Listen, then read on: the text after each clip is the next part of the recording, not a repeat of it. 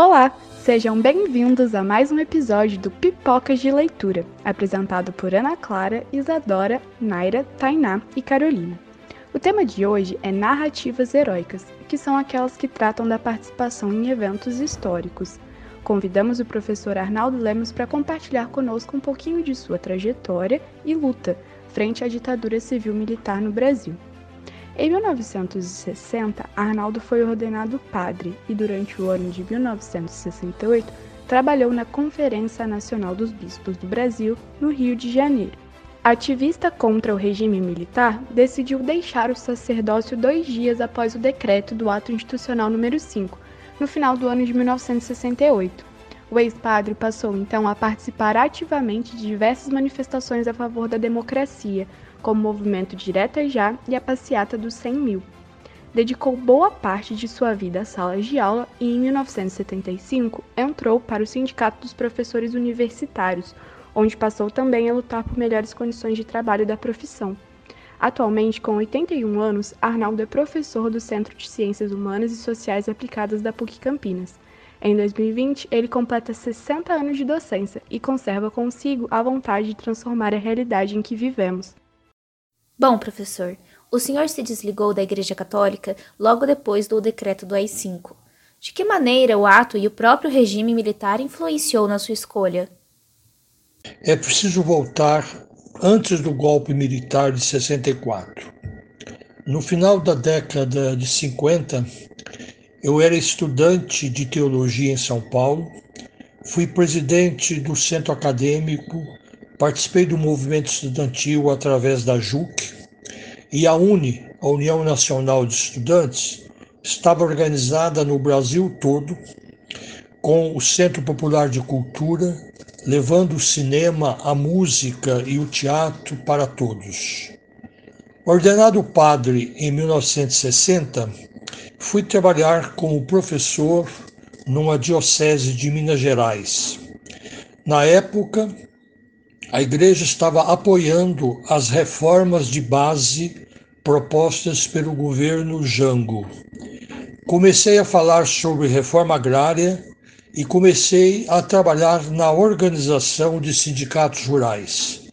Fui taxado de padre comunista pelos fazendeiros dos lugares onde eu ia, e quando houve golpe, fui denunciado por um colega e preso.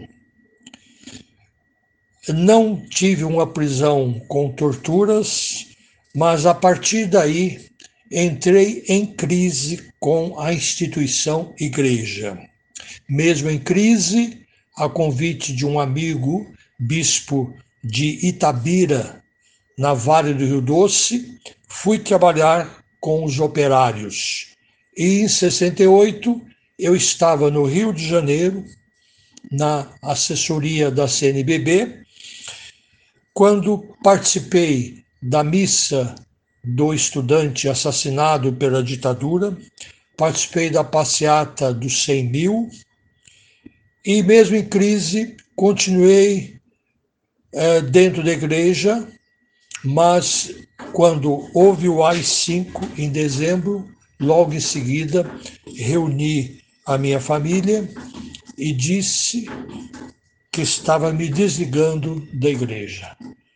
Portanto, a crise que me levou ao desligamento da igreja se deu não simplesmente pelo AI-5, mas pelo todo processo da ditadura militar. Diante de movimentos tão repressivos e censuradores como o decreto do AI-5, para o senhor, o que era ser um bom professor? Respondo o seguinte: sempre me dediquei à educação, pois vejo nela um instrumento de transformação social. Já quando estudante de teologia em São Paulo, eu dava aulas num colégio. Ordenado padre, fui ser professor do seminário, fui depois reitor do seminário, professor e diretor de uma recém-faculdade de filosofia. É, após a minha saída da igreja, continuei a ser professor e na época da ditadura fui demitido de duas faculdades, denunciado pelos alunos, por alguns alunos, como professor subversivo. É, como diz Paulo Freire, ensinar é fazer com que o aluno tenha capacidade de ler o mundo e transformá-lo. Gosto da expressão que ele tem, processo de ensinagem, ensino e aprendizagem, pois nós educamos mutuamente. O professor aprende ao ensinar e o aluno ensina ao aprender. Ser um bom professor significa tomar as três palavras-chave da educação e buscar o significado etimológico delas. Educação, professor, ensinar. Educação vem do latim ex, fora, ducere, orientar, guiar. Professor vem do latim pro, frente, fatere, confessar, aquele que fala na frente dos outros. Ensinar significa marcar alguém com um sinal. Ora, ser um bom professor é orientar os alunos para sair da, de fora de si mesmos. Isso se faz publicamente através de uma aula e tem que deixar uma marca nos seus alunos. Isso, para mim, é ser um bom professor. Como o senhor acha que a sua vivência e experiência em eventos históricos influenciaram sua maneira de enxergar a realidade hoje? E como esse legado, passado aos alunos através da docência, pode influenciar a construção do Brasil nas próximas gerações? Eu acho que a vivência e as experiências da minha vida me marcaram profundamente.